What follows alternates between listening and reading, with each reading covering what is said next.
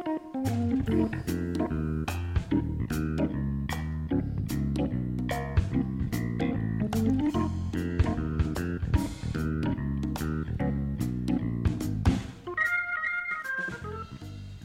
ョブネタワンタイムトークの時間です。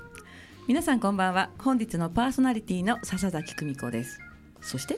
はい、今日は何でいこうかなと考えているタタ君こと佐藤義彦でございます。何何ってどの何？いやゲストで行くのか、はたまたパーソナリティで行くのか、はい。い、つものアシスタントで行くのか、じゃあ臨機応変に、はい。その時その時ではい対応していきましょうね,、そうですね。はい。今日もよろしくお願いいたします。お願いします。はい、えーこの番組は各パーソナリティの友人知人お仕事先の方に番組1回分のワンタイムスポンサーになっていただいてさりげなくお仕事内容を PR しつつお仕事への思いや日頃のエピソードなどを話していただく30分のトーク番組です番組の収益は障害や難病などハンディキャップをお持ちの方の就労支援に使われています。内容はブログ、ポッドキャスト、YouTube で遅れておりますが順次配信予定ですのでもう一度お聞きになりたい方やエリア外の方は番組名ジョブネタワンタイムトークで検索してください。えー本日は仙台市太白区長町三丁目の FM 太白のスタジオから今日は生放送でお届けします。はいよろしくお願いいたします、はいよろしくお願いします。まあ、前回にね引き続き今日も賑やかな感じでね,、はいそうですね。えー行ってみたいなと思うんですけれどももう前振りはこのぐらいにして、まあなんか BGM もまだ終わってませんが行っちゃいますかね？はい、行きましょう。はい、ではですね、本日の、えーゲストをご紹介いたします。はい、えー本日のゲストは7つの習慣アカデミー協会認定実践会ファシリテーターの村越健一さんです。こんばんは。はい、こんばんは。よろしくお願いいたします。はい、お願いいたします。そして、えー経営コンサルタントの庄司さんが付き添い兼なんでしょうか アテンドということで今日もですねお越しいただいてよろしくお願いいたします。はい、よろしくお願いいたします。であの今ですねあの庄司さんの方では庄司さんのアカウントですよねフェイスブックねはい生放送あのリアルタイム配信を行っておりますのでもしあのこの放送をお聞きの方で、えー、フェイスブックで、えー、庄司さんね庄司の字は子供の子の方ですよねあ、あの全員タグ付けされてるんで大丈夫です。あそうですか笹崎久美子で検索で お願いします。わかりました。まあなんかね、なんかの方法で出てくるってことですね。このざっくりとしたまとめなんですけれども、は、はいいえーでは早速ですがゲストのご紹介ということですが、村越さんですね。は、はいいえー、7つの習慣のファシリテーターということなんですけども。はいまあ、7つの習慣って多分ねご存知ない方もいらっしゃると思うので、うんうん。まあ、簡単にうん。7つの習慣って何っていうところから聞いていってもいいですか、そうですね、はい。7つの習慣、えーこれ1987年にはい。出されてるんですけれども、はい。お簡単に言うと、はい。自分のお課題を解決してくれるはい。本ということでしょうかね。あのはい。本っていうと、ええ。うーん文字を読んでね、うん。感動したとかね、はい。良かったとか、はい。ということで、えー忘れてしまうところが多いんですけれども、はい。この書籍ははい。本を読むのではなく、字面を読むのではなく、うんうん。書いてあることを一つ一つ実践していくことによって、はい。自分の課題が解決される。または自分の望みたい結果が得られる、はい。というものなんです。なるほど、はい。ということはもっと手前から説明すると「ね。7つの習慣」という本があるわけですよあね。そうですね。はいはいはい。失礼いたしました。7つの習慣という、本があって、はい。著者ってどなたなんですか？えー著者はですね、はい。えースティーブン・あのリチャーズ・コビー博士という。そうだったんだ、はい。すいません、はい。で結構あの売れたベストセラーにもなった本ですそうですね。よね。えーにはい、日本ではあ200万部ぐらい。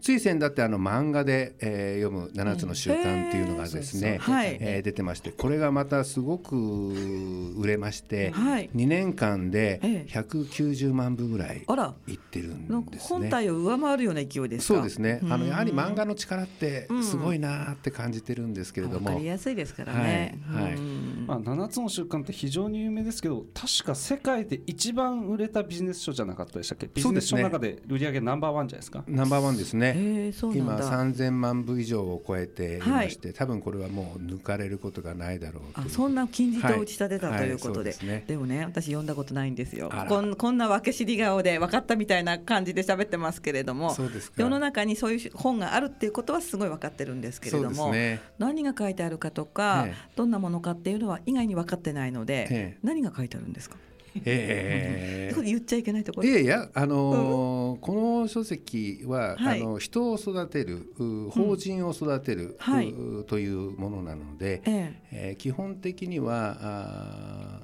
まあ皆さんのイメージとしては木を育てるというイメージを木？うん初め初めあの木っていう苗木ですよね。はい。えーその時に、はい。えー一番初め苗木を育てるためには何をしなきゃいけないかというと土をきちっと整えてあげたり、まあ、根を張るってはいいうところがありますよね。うんうんここの部分が人間でいうと人格という部分になるっていうでここができてくると今度枝葉っていうのは、あの表現する、はい。自分の仕事を豊かにして、はい。えー社会に貢献していくだはい。というようなこの一連のストーリーを示しているのが7つの習慣。じゃあ7つ課題があるってこと？そうですね。大切なものが7つあって、はい。それを日常の自分の生活の中に習慣化させていく。それによって自分の得たい結果が得られていくというものです。そうなんだ。えであの何かっていう方はまあネットで検索していただければそね。れなりに出てくる すぐ出てくる。ますので。へえ、それをねお仕事にされてるっていうのは何かエピソードがありそうな気がしたんですけど。そうですね、はい。あの時代にはですね、うん。やはりあのものを作る、はい。う創造の時代から始まって次に創造したものを普及する時代があって、はい。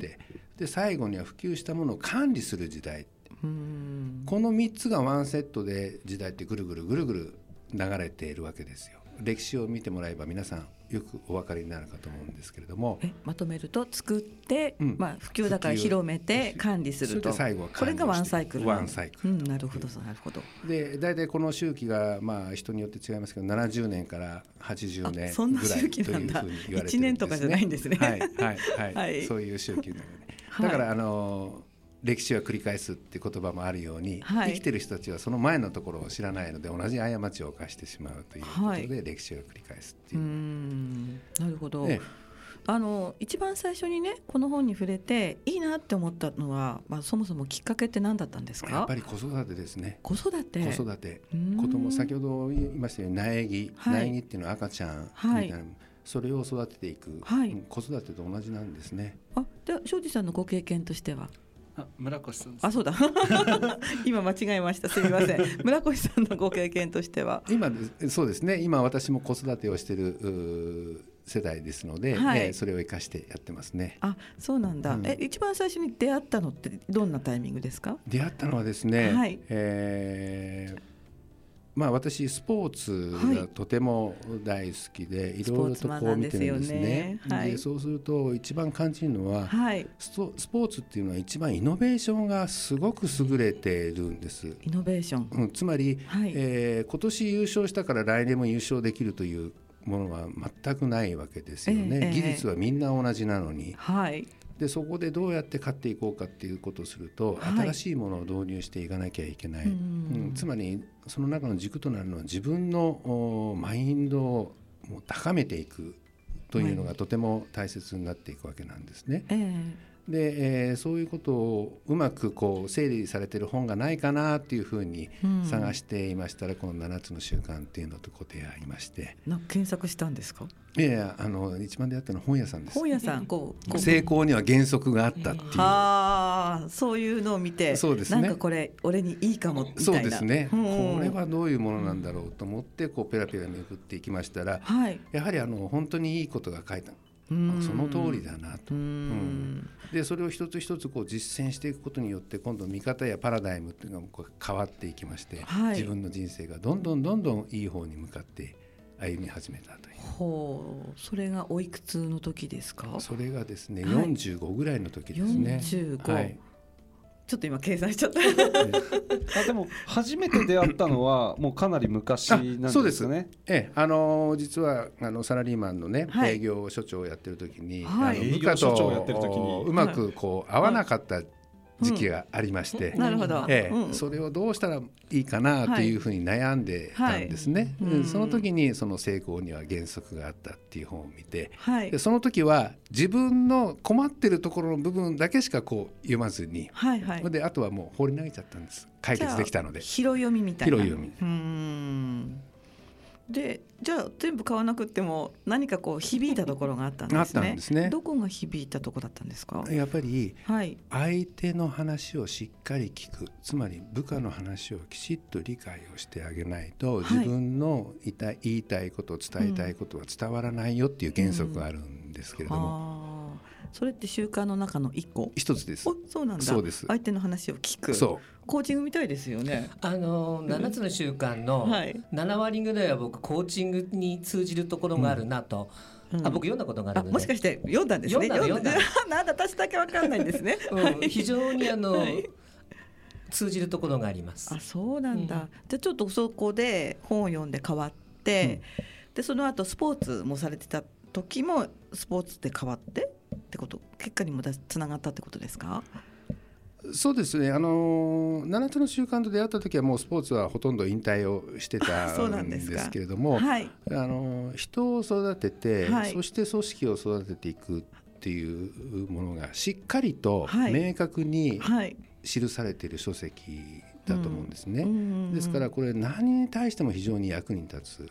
うん。な自分が今課題を持っててこれどうしていいかわからない、はい。うん本を聞い本を読んだり人から話を聞いたりしても、うん。分かったようで分かっていない部分っていうのがあるんですけども、うん。この書籍を読んできちっと実践をしていくことによってはい。それが解決される、はただ一番難しいのは実践なんです、ああやるっていうことね、うん。地球には引力ありますよね、はい。それと同じように、はい。新しいことを始めるっていうのが、うん。なかなか続かない。まあ三日坊主って言葉があるようにですね。ああそうかもしれない、うん。うん。そこのところもどうやって乗り越えていくのかっていうのも記されています。へえじゃあ今何かに迷ったりとかねあのやっぱりさっき村越さんがおっしゃったように部下との関係とか、うん。なんかどうしたらいいのかなって思う人はまず手に取ってみた方がいいですか、はい、はい。おすすめですね。で、うん。まず読んでみる。はい。で読んでわからないところは、はい。もう一度読んでみる。はい。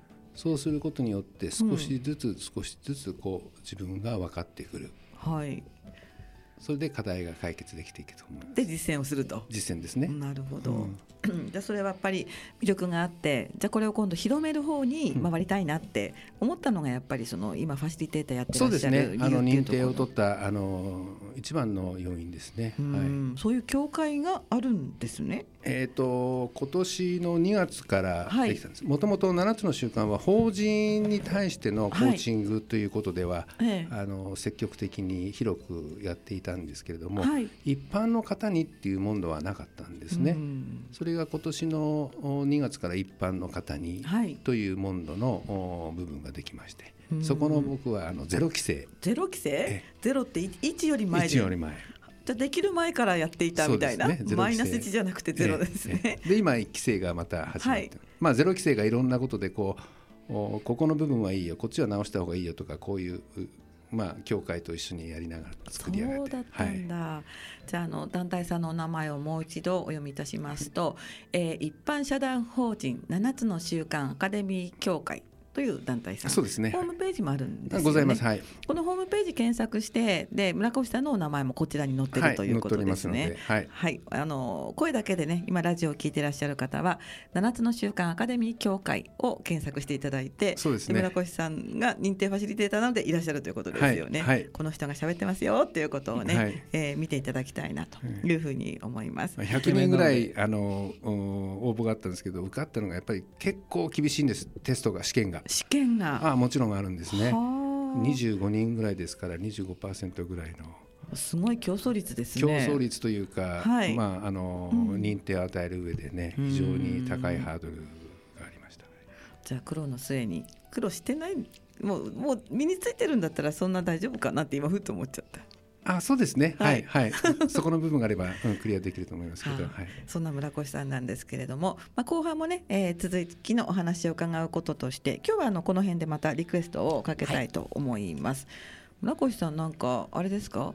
スキーも海も山もやるってさっき伺ったんですけど。そうですね。あの、はい。スノーボードのインストラクタあスノーボードか。ーですね。はい、はい。それを持ってい一時期山でえ教えてたりもしました。でも海っていう話も海はあのウィンドサーフィンっていうので東日本のはいビギナークラスなんですけど、その大会で優勝えすごいじゃないですか、はい。えお仕事はスポーツ系ではないんです違います違います。なんだろうね。もっと硬い仕事えー、ちょっとねで後半聞きたいですよね。ね。はい。でさっきねあのリクエスト曲をお伺ったらなんかゲレンデゲレンデというふうに今叫んでらっしゃったので、この曲かなと思ったらねビンゴでした。はいご紹介いたします。1995年平成7年のヒット曲広瀬香美さんのゲレンデが溶けるほど恋したいです。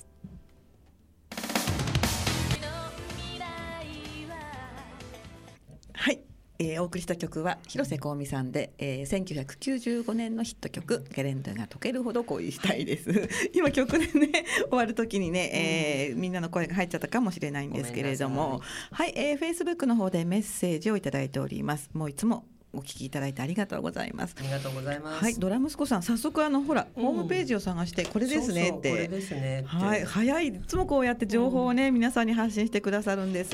メッセージもあります、えー今日の曲を聴くと昔の昔のスキーブームを思い出しますねと。私は上達しないままやめましたって書いてありますがドラムスクさんいつもありがとうございますありがとうございます。変な間が出てきちゃいましたね。はい。ではあの後半なんですけれども、もう少し掘り下げてね、7つの習慣について、えー続きを伺っていきたいと思うんですけれども、先ほどなんかコピーコピー？コピーココピーコピー？コビー？博士です。コビー博士のエピソードがあるっていうふうに伺ったんですけれども、どんなエピソードなんですか？えー、と実は7つの習慣をですね、はいえー作る前のお出来事なんですけれども、ええまあ、7つの習慣が始まった第一歩はコビー博士が子育てに非常に難渋して困っていたんですね。あ、そうなんですか。ええあのーまあ子供を持ってですね、はいうんこうした方がいいああした方がいいこれはこうやってやるんだよっていうようなことを熱心にやってたんですけど子供にはなかなか伝わらなくてはい。もう悩んで悩んで悩んだ末にですね、ええうん出た結論がちょっと自分の見方を変えてみよう子供と距離を置いてみようう、ん。余計なことはするのはやめてみようと思ったんですね。はい。でそれでえー過ごしてみましたら子供がみるみるこう変わって成長していった。何もしない方が。何もしない方がうんうんうんうん。伸びていったと。はい。これは一体何なんだというようなところで、はい。えーコピ博士が研究を始めるんです。はあ。でこう関与しないっていうか、うん。まあ良かれと思ってねいろいろこうケアしない方がいいっていう考え方なんですか？そうですね、うん。あですからあり方は見方を変える。あり方っていうのは行動ですね、はい。行動は見方を変える、うん。で見方は行動を変える、はいこれはどういうことなんだろうっていうことを少し研究しようというように思ったんです。研究をされたんだ。そうですね、はいはい。でどういう研究かというと当時その時アメリカにあのー200建国200年記念パーティーをするうん。頃だったんですね。はいそれで、えーそれにあやかってじゃあ200年分のねアメリカって成功大好きですから。ね。たくさんのあの文献だとかいっぱい残ってるわけなんですね。はい。じゃあ200年分のこの成功者を全部読もううーん。それでまとめてみよう、はい。そこから何か面白いものが出てきたらそれはみんなのためになるだろう。はい。ということで、えー読んでいったわけです。うん。これ読むの大変なんですよね。200年ってあの1冊や2冊じゃありませんから200年分。何冊分ぐらいだったんですか？もうもう数えきれますよね。図書館全部ぐらいなんでしょうかね。200年分の成功者者ののまあ、本文献とか。文献をそのコビー博士がお読みになったわけ全部こですねう。チェックしてたわけですね。はあ。そうすると面白いことに、あの最初の150年は、あ人格が大切であると成功の原則なんだっていうことが書いてありまして、ええ。後の50年はテクニックなんだよとほいうようなことが書いてあったんですね。う。ん。つまり200年分読んだところ最初にの人たち、まあ、最初のはい。150年分の人たちが大事にしていることと、あの現代に近いご50年分の人たちが大切にしていることはちょっと違った違う違うってことなんですね。そうですね、んそういうことが浮き彫りになってきたわけです。はいでそこで、えーまあもちろんテクニックなんていうものは、はい人格がないと生きてこないものですから。そうですえねー。それで150年のその人格のところでじゃあその成功者たちがどんな習慣どんなことを人格を高めるためにはいやってきたのかっていうのをまとめたのが7つ出てきまして、はい。そこから始まったのが7つの習慣。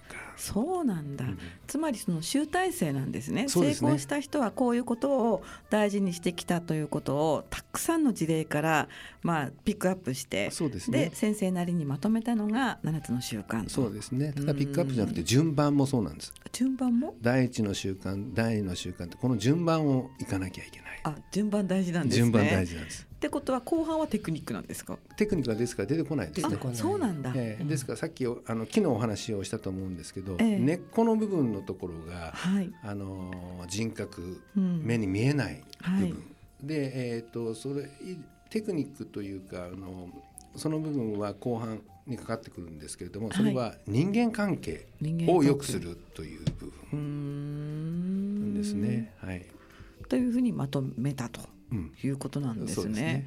あのさっき思ったんですけど私完全にこうビジネス書とかね、そっちの延長上にあるような本のような感覚がしてたんですけれども先ほどのあの村越さんのお話では今度その個人の方に対しても、まあ、お勧めしていくような活動というふうに伺ったんですが、はい、そこはやっぱり法人さんと個人さんってどんな感じで違うんですか？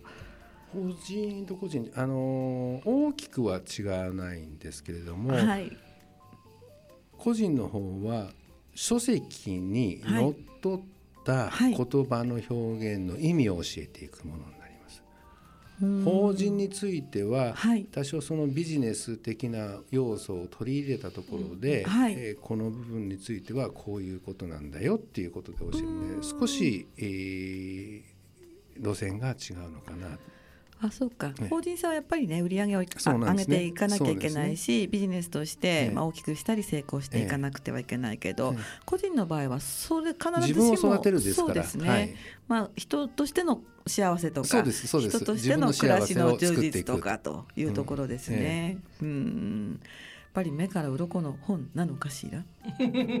読んでみたらいかがでしょうか？そうですね、うん、まずは。まずは読まないとダメなんだよね、そうですね、まあ、これは原則ということを言ってますのでね、はい、原則って何かって言えば私たちは何か行動すると、うん、知らない間にこう結果がこう出てしまいますよね。あそうですね、はい、何かに働きかければ何かがまあ生まれるっていうのは、ね、はい、あのですからその原則に外れてしまうと残念ながらマイナス悪い結果が生まれてきちゃいますし原則にのっとけばいい結果が得られてくるという。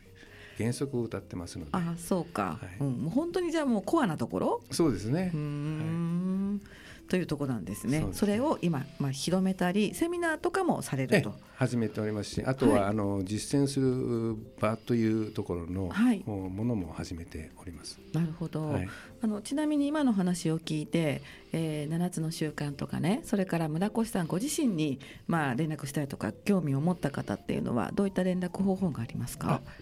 あ、あのー7つの習慣アカデミー協会、はい、ホームページがございますので、えー、そちらからアクセスしていただければ私の名前が載ってますから、はい、そこからご連絡をいただければと思います。なんかこうお問い合わせのフォームみたいなのもあります？そうですね。あのあのそこにあの問い合わせのあのアドレスが載っかっておりますので。でそこにそのアドレスに、まあ、メールをしていただくとか、はいはい、あるいはフェイスブックもね村越さんされてますので、はい、えー、村越健一で、えー、検索していただければそ、ね。はい、その方が早いかもしれないですね。はい、村越さんは村はあのビレッジの村ですね。越は何でしょうね。引っ越しの越三越の越私今小江寺っていうほら大白区民だから小江寺って言おうと思っちゃったんだけど健一はこのあらわになるっていう県、顕著の県顕微鏡の県ですね。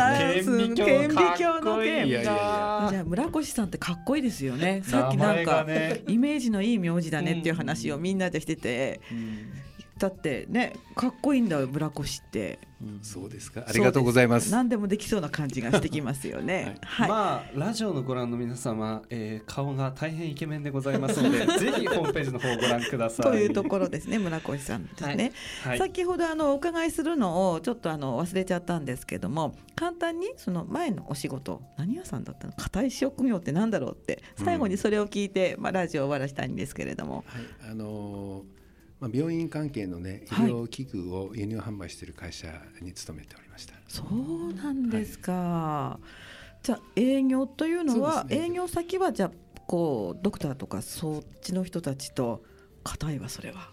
はい。うん。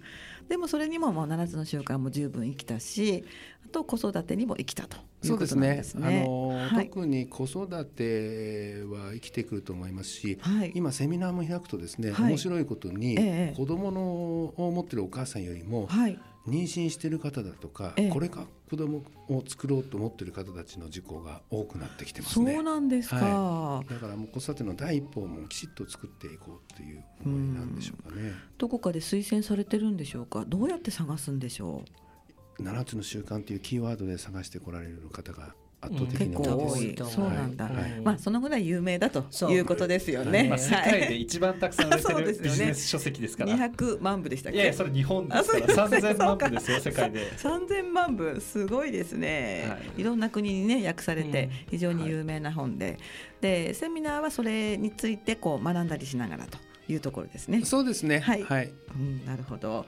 まあ皆さんお聞きの皆さん七つの習慣分かりになりましたでしょうか？はい。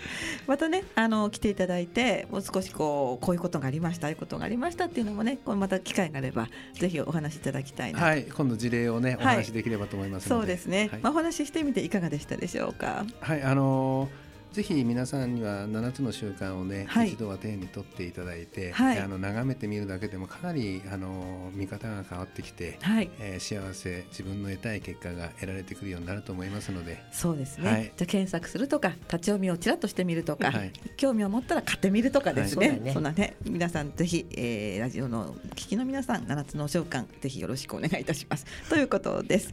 はい、えー、お送りしてきたジョ,、えー、ジョブネタワンタイムトークなんですけれども本日はパーソナリティ笹崎と。はい、えー、佐藤義彦。そしてゲストは。はい村越健一。そして。庄司康弘でした。この4名でお送りいたしました。また来週をどうぞお楽しみに。ありがとうございました。ありがとうございました